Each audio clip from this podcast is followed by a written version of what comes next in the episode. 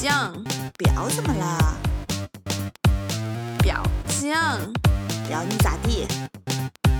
表酱，表酱，婊子们的性生活。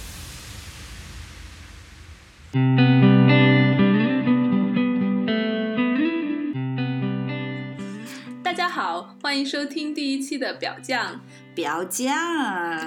呃，我是 Jess。我是云老师。啊、我们做这个播客的目的呢，呃，就是希望强调这个“表”字，因为“表”嘛，在我们嗯，主流的社会里面，还是一个充满污名的一个词。对呀、它它通常就是说，一个女性如果是性欲太强，或者是对性的自主性比较高，我们通常都会叫她表，它是非常负面的一个称呼，我觉得。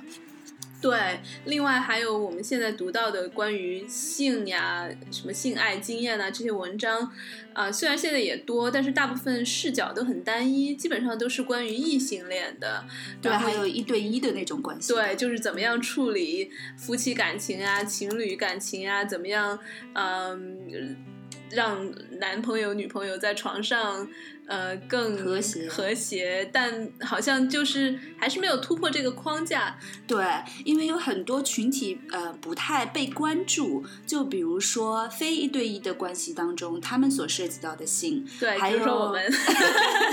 性工作者他们的性，呃，包括同性恋的性对，LGBT 这个群体他们的 LGBT 呢，呃，大概对，就是说，嗯，我们尽量少用英文，但是简单来说的话，就是同性恋、男女同性恋、双性恋、跨性别，以及更加广义上的酷儿，说或者我们翻译成诡异界性少数？性少数的人，对对对。然后，对，刚才于老师还提到，刚才于老师提到了感感染者呀、性工作呀，其实也嗯。包括我们身边也有朋友是，比比如说残疾人，既是残疾人又是同志，我们到时候可以请他也来做嘉宾呢。嗯，对。对，还有很多呃实践当在实践着开放关系或者是广义上的非一对一的关系的一些情侣或者个人，对还有什么 SM 爱好者呀，对对对，就刚才 Jess 提到的这些群体，他们的性，呃，一方面是很少被关注，另一方面，如果大家谈论这个话题，就会被冠以“表”的称呼，就觉得是一个非主流的、非常规的性。这也是为什么我们想要跳出这个范围，嗯以更多元的视角去谈。虽然我本身是个异性恋者。但是我还是觉得，在我们的这个社会当中，异性恋作为一个主流，享有了很多特权。我们特别就是有意识、无意识的忽略了那些所谓的性少数群体他们的性爱。嗯，对。当然，我们这个呃播客其实也不一定说只是关于性少数或者只是关于异性恋，因为我觉得我们可以谈的一些话题很多都是相通的，而且里面、呃的一些嗯，比如说我们倡导的一些。原则呀，比如说性自主，然后女性享受性愉悦而不需要充满内疚，对，然后以及怎么样跟伴侣有保持一个更加平等沟通的关系，对，这些都是我们嗯可以共同，就不管你是什么性向，你是什么性别，都可以共同去努力的一个目标吧。嗯，对，我们想要做这个也是源于，呃，我跟 Jess 我们是呃在荷兰读书，呃，我们是室友，我们通常讨论的话题多数都是关于所谓的很表的话题啦，嗯就比如说呃自慰啦，呃同性恋，或者是一些呃女性的生育自主，对，然后还有包括呃，就是开放关系啊，多元家庭啊，嗯，然后呃，因为云老师呢也不算年轻了，他会最近在考虑呃精子银行啊，就比如说或者甚至代孕呐、其他呃就是非主流的生育方式。对，包括婚姻，对，我们也会对平时也会聊一些关于婚姻家庭呀、呃生孩子，然后跟怎么跟伴侣沟通，就就是也有一些很日常的话题。对呀、其实我们就是嗯想把我们日常聊的话题跟更多的人分享而已。对对对，尤其是我们也有这样一个比较。也是一种特权啦。我们身处荷兰一个比较开放的社会，嗯，然后能够讨论这些话题。对，能够接触到一些呃可能不一样的信息，就比如说跟呃性病有关啊，跟生殖健康有关，可能在这边的信息更加的透明，然后也更加不那么污名，嗯所以我们就很容易呃获取这些信息。然后希望跟大家分享。对，而且今后我们还可能会去采访一些不同的嘉宾，包括就是性工作者。我们也只是单纯的想把这些比较特别的感受和体验，呃，告诉大家而已。嗯，不过话说回来，性工作也是工作，其实也就跟可能很多平平常常的工作也一样，也没有叫特别。Anyway，我们到时候呃，如有有一些体验的话，会再做一期节目关于性工作的分享。啊，对我所谓的特别，就是说在国内比较呃少去谈论的一些嗯，话题。那倒是，嗯对，哦，说到标签，我们就还是给自己贴下标签吧，嗯因为要向大家介绍一下自己嘛。嗯呃，我是呃政治学的博士，嗯，呃，但是才我叫他云老师。对，但是我不学无术，我就 比较对性别方面的话题比较感兴趣。嗯呃，Jess 呢，他是这方面的比较比较专业的，他的博士研究就是关于性别研究的。嗯，对我现在做的研究是有关中国的呃同志的婚姻家庭方面的话题，但是我对更多更广泛的性和性别的话题也会很感兴趣。然后我们两个呢，也都是有在写专栏跟嗯性有关的。对。对，云老师呢写了特别多的技术帖，然后都是让大家望尘莫及的，但是又可以通过训练达到的一些对呀、对呀、我觉得都是可以达到的。嗯，对，如果有兴趣的话，我们应该也会把我们的文章分享到我们建立的一个微信公众号里面。嗯嗯嗯，对，希望跟大家有更多的互动。对，说到技术帖呢，那我们就来请教一下云老师吧。云老师最近有一个特别大的困扰，这个困扰就是特别欠揍的一个困扰，就是他现在要抑制潮吹，就不想要那么多潮吹。我们来 先来问一下，呃，他是怎么样开始有潮吹的这个体验的？哦，对，一开始的时候我也是觉得潮吹就真的只是 A 片里看到的，而且就觉得都是尿演出来的。呃，我一直到两个月，大概两三个月之前才开始真正有潮吹的体验。嗯但是我潮吹主要是通过震动棒呃、嗯刺激来实现的。嗯然后现在，嗯呃，就变成说，呃，我几乎每次用震动棒的时候都可以达到潮吹，所以后来，欠扁了。所以后来我就觉得说，哎呀，每次都这样也没什么意思，我就试一下，如果我抑制住，呃，不潮吹的话，会是什么体验？因为对我来说，我更看重的是潮吹前那个高潮的感受。哎，等一下，等一下，你这个 段位太高，我们有点难以消消化化。那你从呃从震动棒开始讲吧，你怎么、嗯什么时候开始用震动棒的？怎么想到要用震动棒的？嗯，震动棒大概是两年多以前，其实跟你比起来，我还是新手吧。那时候是因为我之前的呃，就前任吧，我们两个两地分开，异地，所以很难有规律的呃，能让双方满足的这种性生活。嗯，后来也是受朋友的推荐说，那就试谁，推荐的呀？不就是你吗？好，继续。对，然后受到嗯 Jess 推荐，就说呃，那就用一下震动棒吧，也无妨嘛。嗯，如果它可以带来不一样的体验的话，也蛮好，所以就试了。第一次试还是呃，就是有点费劲，嗯就是没有没有把握住自己身上哪里比较敏感，或者是让自己比较舒服的姿势啊什么的。基本上第二次的时候就开始出现呃高潮了，嗯那个确实是之前没有体验过的。嗯，你用的震动棒是哪种形式的？就是最嗯、常规的呃模仿阴茎形状的，但是嗯并不是并不是跟阴茎一模一样的形状，嗯是对我我觉得外用的。对我我们俩都都有一款特别呃好用的一个呃小小的震动棒。嗯，对，我们就是那刚开始买的是那个小的它没有阴茎那么大，其实就是两根指头那么宽，对，然后呃比长度也长一点。对对对，然后嗯其实是一个很小巧的东西，就是可能很多男生都难以想象，就是那个东西又那么小，或者是又不根本一点都不像鸡巴，对对对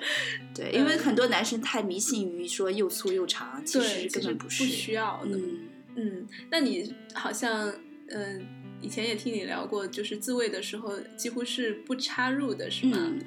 对，嗯，我觉得这个是呃习惯因人而异。嗯对我来说，呃，我一直到现在为止都还挺难接受，呃，插入式就是非阴茎的插入，就是异物的插入，包括我自己的手指。嗯所以我用棉条也是经历了很长时间的心理建设，才开始学会用棉条。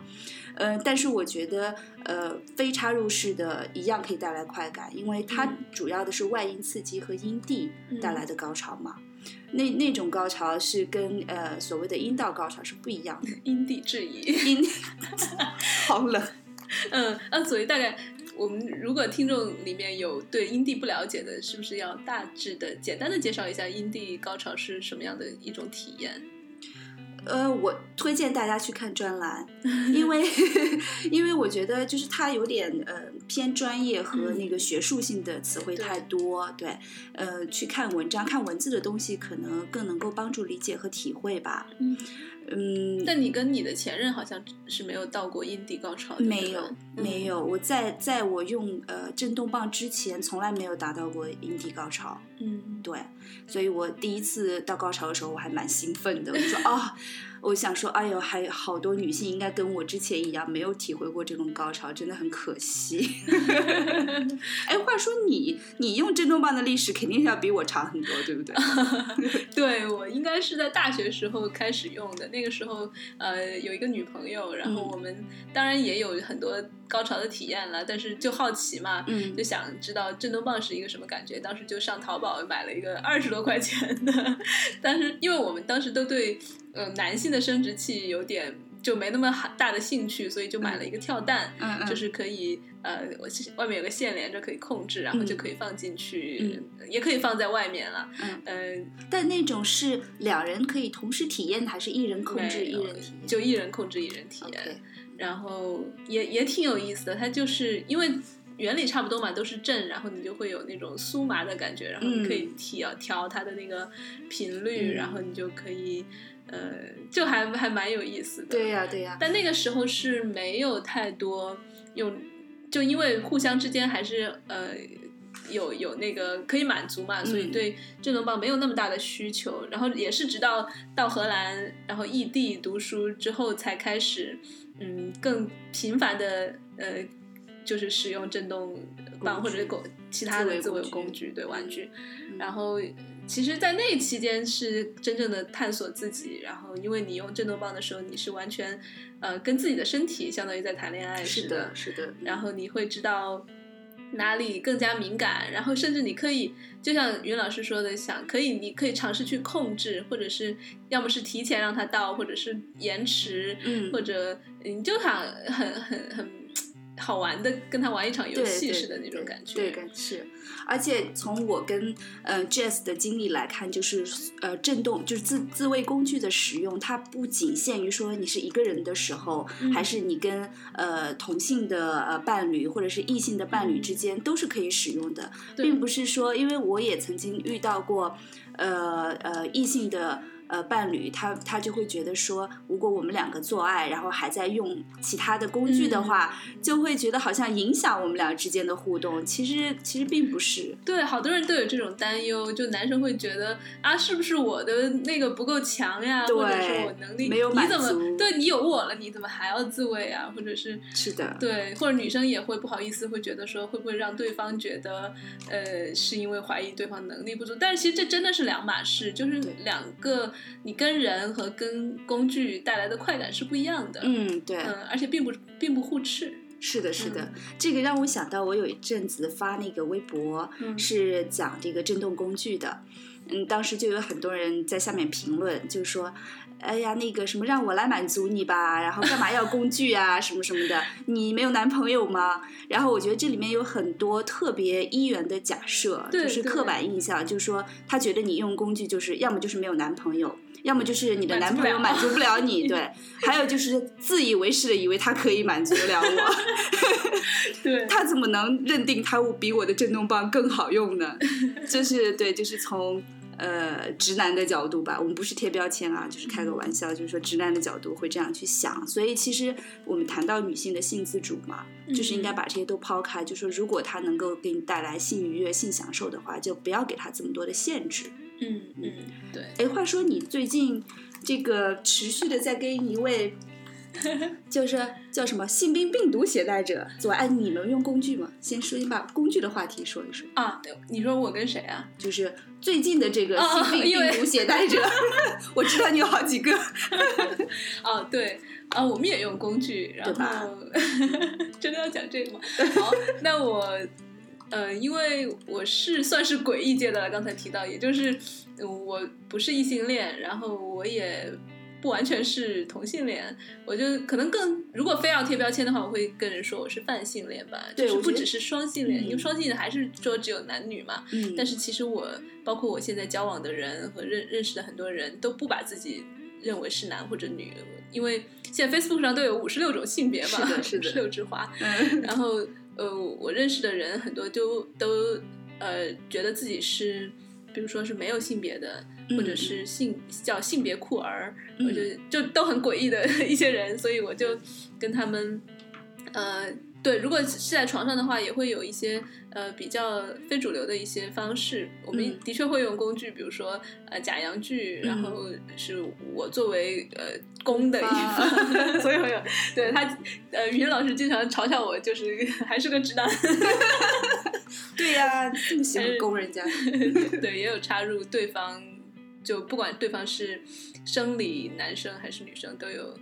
呃这样的体验。对，我觉得嗯。Jess 在这里就是给大可以给大家科普一下，就是我作为我来说，作为一个异性恋来说，有很多方面，我想听众也有很多想要就比较好奇的，就比如说你你是泛性恋，那我们就会好奇说，那你在床上你到底是觉得自己是要做男人做的事情，还是要做女人做的事情？也就是攻和守，对你对你和你的这个诡异界的朋友来说，其实没有什么太大差别，对吗？好像真的很少去想，就是。在床上，我到底是个男人还是女人，或者是到底是呃 top 还是 bottom，就是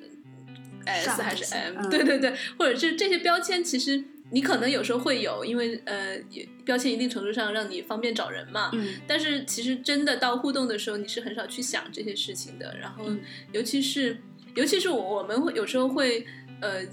基本上有时候也会有意识的去说，我们不不一定非要呃做异性恋。做的就是做的那些爱，嗯，就比如说，嗯，非要以插入为，嗯，就是整个的，对对，整个的好像是前前奏啊，然后插入才是主旋律啊，然后到最后射才是高潮啊，其实都不一定，不一定是有那么那些方式，只要有就是能够享受到快感就可以。对，甚至有时候你说什么是快感，就我们比如说上次我们两个还一起去参加了一个关于弹催的一个工作坊，嗯嗯，那。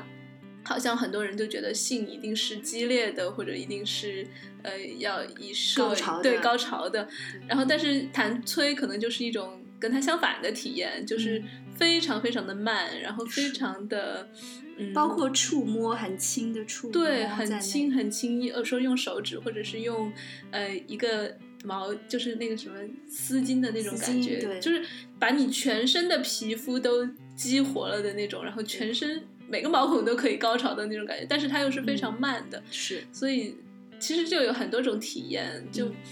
包括呃。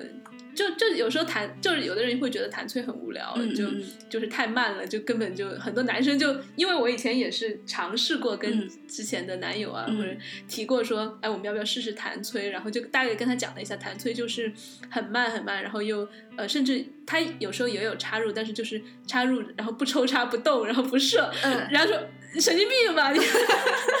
这哪是做爱是吧？对对对，其实如果你试试，然后。感受对有不一样的体验，甚至也有人把弹催跟呃 S M 结合在一起。我有时候我当一开始听到的时候，觉得很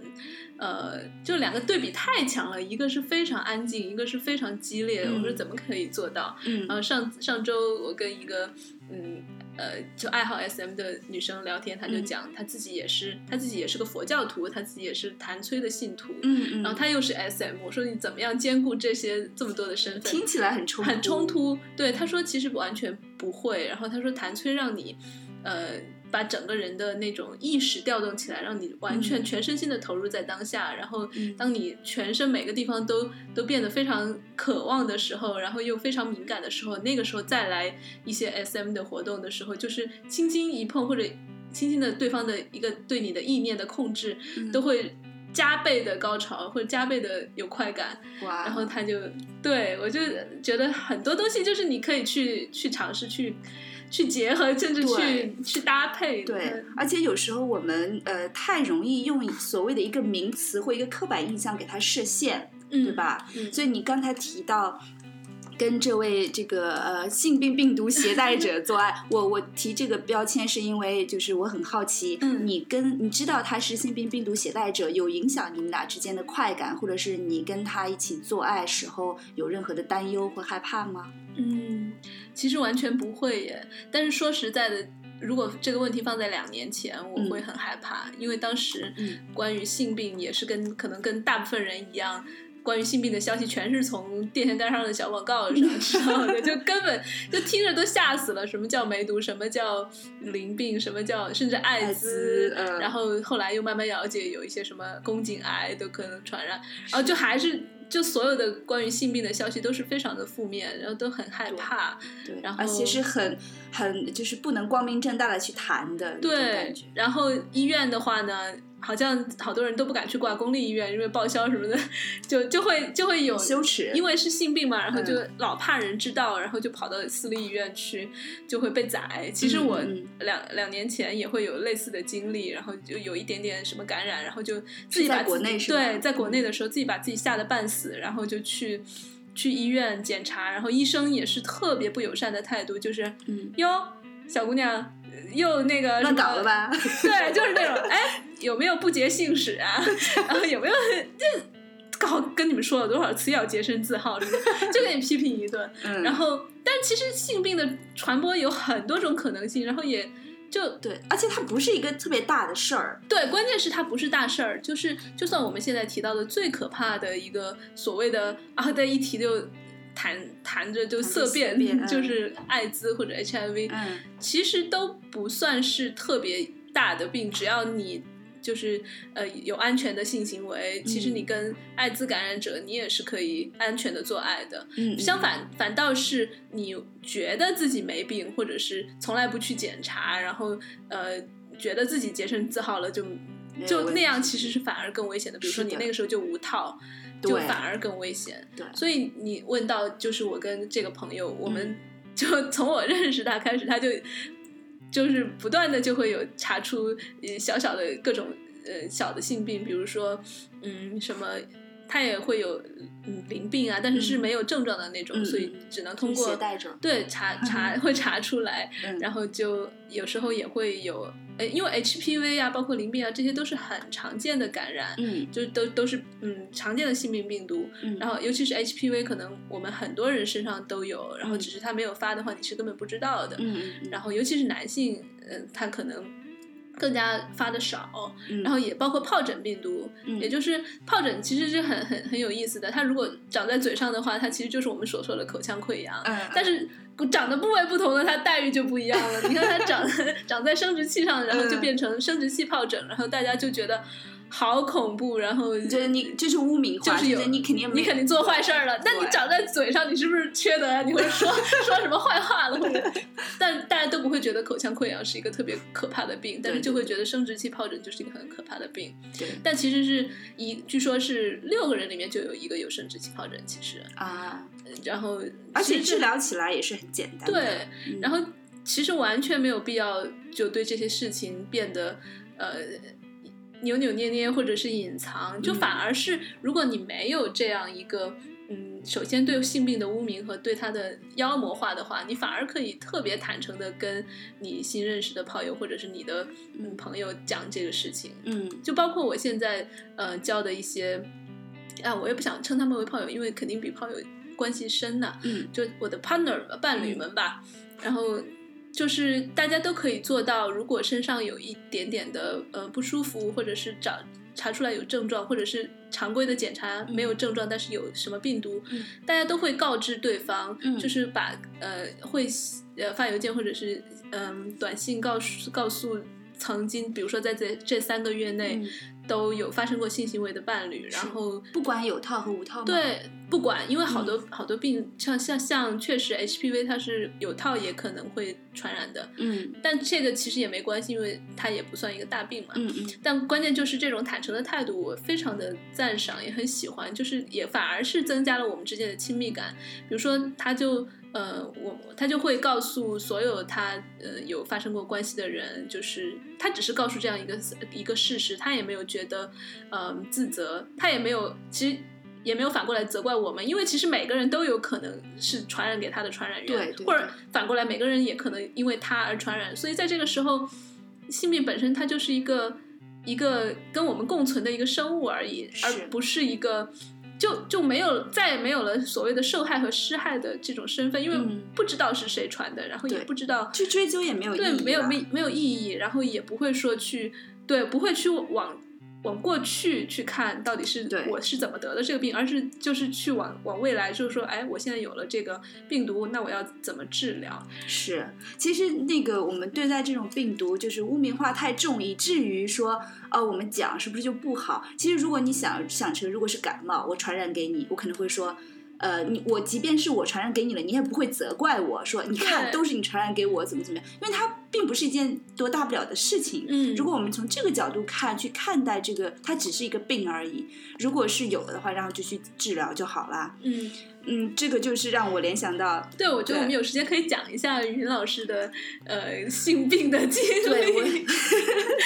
我这是叫什么？去检测这个性病病毒的菜鸟，嗯是嗯，我是最近的一个事儿。对一个月一个多月嗯之前吧，是因为我是从来没有做过呃性病方面的检测，包括 HIV，然后我就说我应该要去测一下试试。嗯虽然就是我有比较固定的性伴侣，但是我觉得这个跟固定不固定关系没有那么大。然后我就去测了，呃，就是也有一点挺乌龙的事件，就是我嗯嗯既测了 HIV，也测了其他的病毒感染，哎，其他有哪几种来着？主要的呃最可最常见的好像就是就是一个叫衣原体感染，一个还有淋病，还有一个丙肝还是甲肝，嗯上次我测的，还有一个对就是肝淋病，丙肝淋病。对嗯对，丙肝，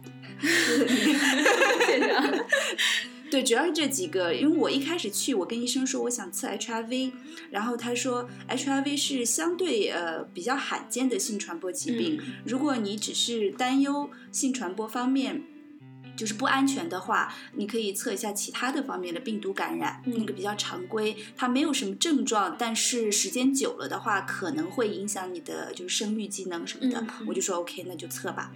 测完之后，呃，我当时人不在荷兰，呃，医生打我电话没有打通，然后他就给我发了邮件，邮件说，呃，某某某，呃，我们你的检测结果出来了。呃，我们建议你进行治疗。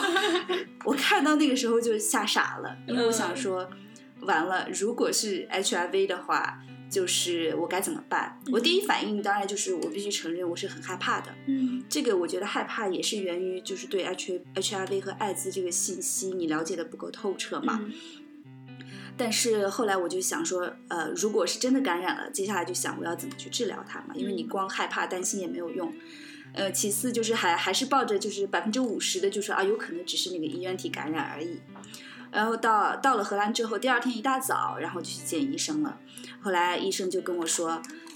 呃啊，那个结果出来了，你是那个阳性。然后我就说，呃，我还测了 HIV。他说 HIV 啊，你还测了 HIV？然后我当时就心里觉得说，嗯可能是这个医生在邮件里说的治疗并不是针对 HIV 的。嗯嗯后来他说 HIV 是阴性。嗯对，这这个其实整个这个过程当中，我就觉得我其实，在去见医生之前，我就想说，不管我的 HIV 是阴性和阳性，我可能都会大哭一场，就是心里的那种负担很大。对，但是后来就是经过这个过程之后，我就觉得说啊，真的没什么太大的事情。这个过程我学到两点，第一点就是那个什么衣原体感染根本不是什么问题，就是吃嗯两粒药，两粒而已。对他们这边好像，呃，这些病其实我们想象中就可超可怕，但是其实很简单，你查出来这个病，然后医生给你开两片药，然后一次性吃掉，然后七天之后，七天之内就是尽量不要无套性爱。嗯，七天之后，他都不用你去复查。我说我需要来复查吗？他说不用。他说基本上吃两粒药就是嗯就是会好。嗯我就刚接着刚才说，嗯我还学到第二件事情，就是对 HIV 的信息我去搜寻去了解，嗯会了解的比以前更多。嗯我觉得这个也是我的收获。嗯，那你什么主要是什么平台上了解的这个信息？对，让你觉得最就是最有效或者最最能学到的，对我个人感觉比较客观的是用的那个维基百科。嗯因为我如果是上国内的百度或什么的那种问答，我会越看越没有头绪，对个人说法都不一样。对，有些把它说的很严重，有些就觉得没什么事情。但是就是说，如果十条里面九条都是没有什么事，有一条把它说的很严重，你就会很害怕。所以后来我就是干脆就是查，就只是查客观的信息，嗯就是这个病毒，然后它引起哪些病症，然后怎么治疗这些信息。嗯你看完之后，心里就会没那么怕。对你就会觉得说，即便是感染了，那就是按照这些去做一些应对措施就好了。嗯嗯，是的。然后对这边，哎，像你，你再讲讲你那个就伴侣哦，对，就是说他这个呃病毒感染是多么小的一件事情，就可以通过呃后来我去告知了我的伴侣，说我那个感染是阳性，然后他就也去检测，然后我们就到医生那儿就说，呃，因为我是阳性，所以我的伴侣也来，嗯、要不要他也来做个检测？那医生就直接说啊，你不用做，你肯定感染了。他说我给你两粒药，你吃了就行。对，还说帮你省了那个检对，我帮你省了检测的钱，就就是说这个病已经就是呃嗯没有严重到了这样的一个程度，就是非常轻的一个病症。对，其实像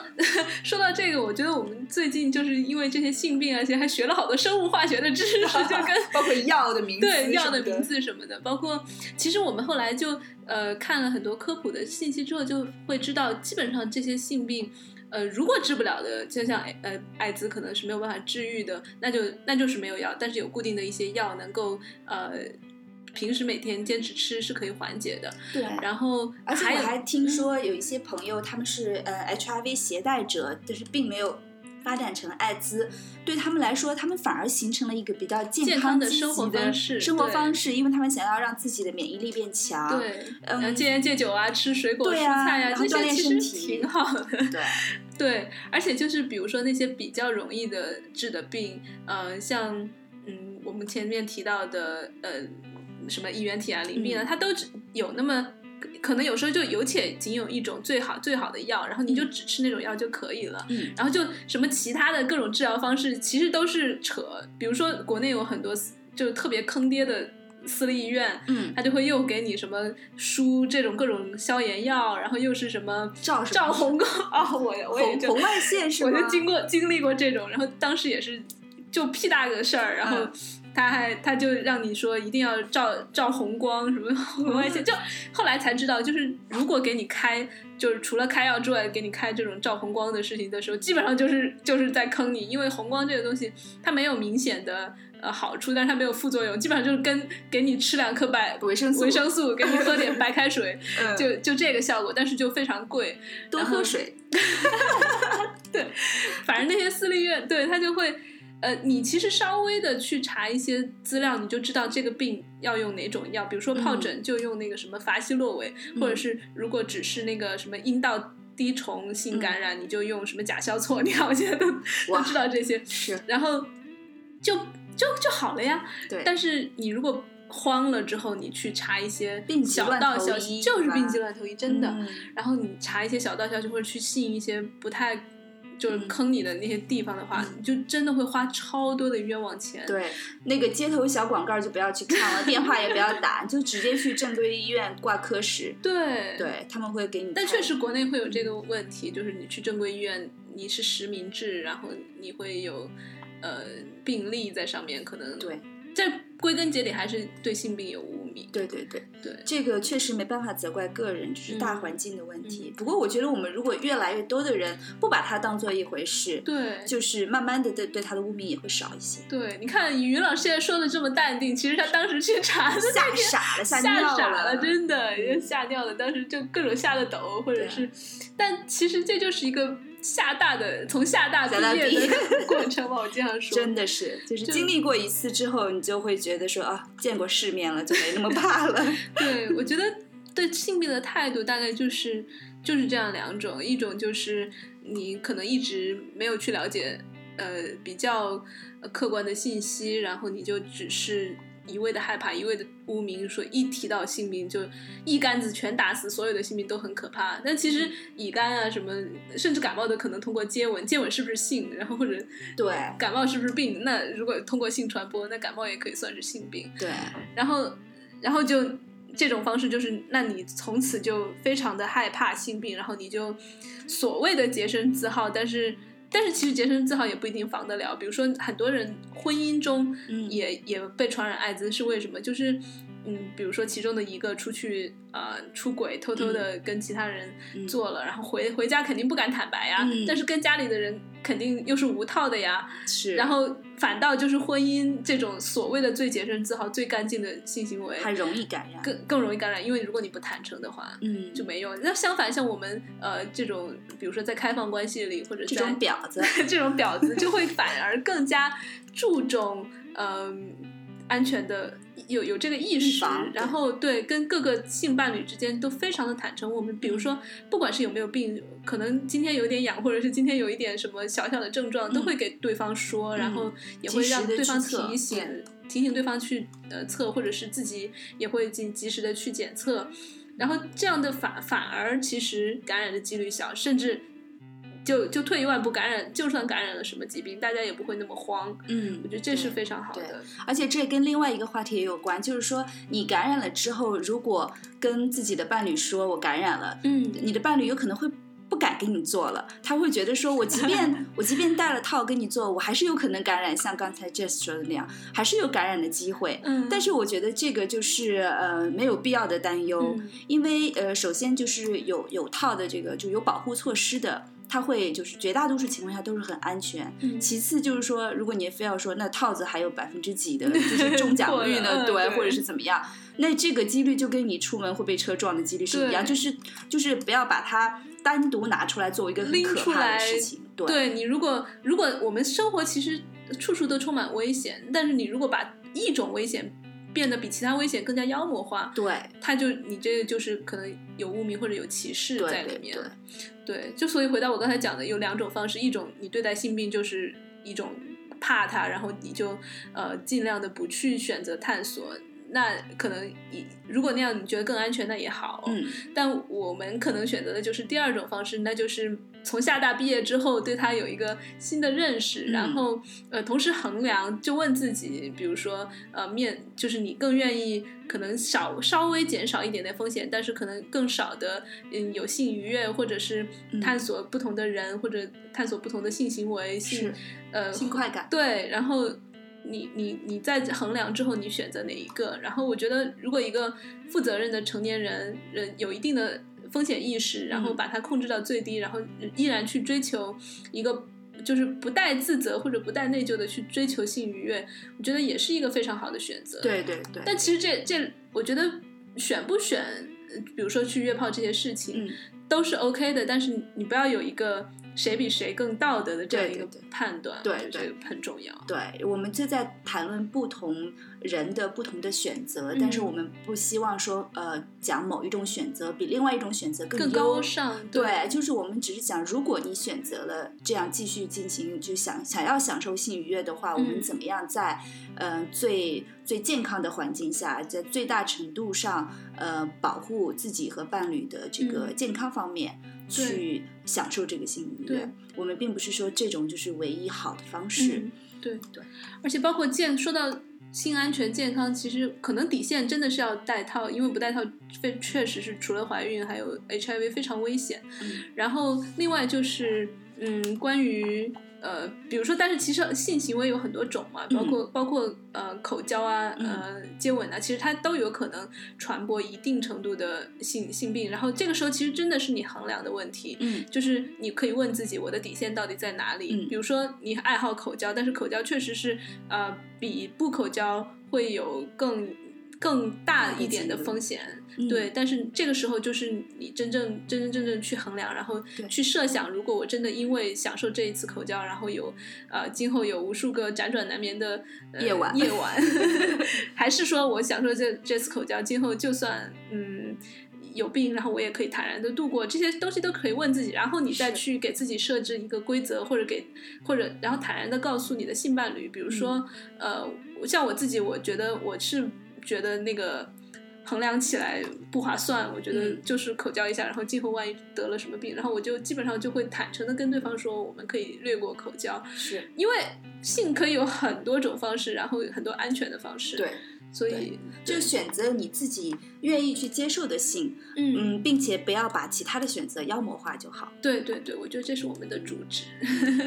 哎呀，今天 Jess 跟我们分享了很多呃专业上的知识。老师也是呀啊 如果大家想要了解更多的话，呃，可以去看我们的专栏的文章，嗯我们涉及到不同方面的性的话题。嗯嗯，其次就是我们今天时间也差不多啦，我们就是下次继续聊。如果大家有感兴趣的话题，像刚才我们在开头提到的那些，嗯嗯，尤其是性少数群体的呃比较关注的话题，呃，我们还是愿意跟大家继续分享和探讨。嗯，哦，对，我们还有另外一位主播今天没有在场，呃，他是嗯鸟鸟，也是啊，声音巨甜美。对，我们可能下次的节目会邀请鸟鸟一起来做，嗯，然后，嗯，今天就到此为止，对呀、我们今天就这样喽，好，拜拜，下再次见。见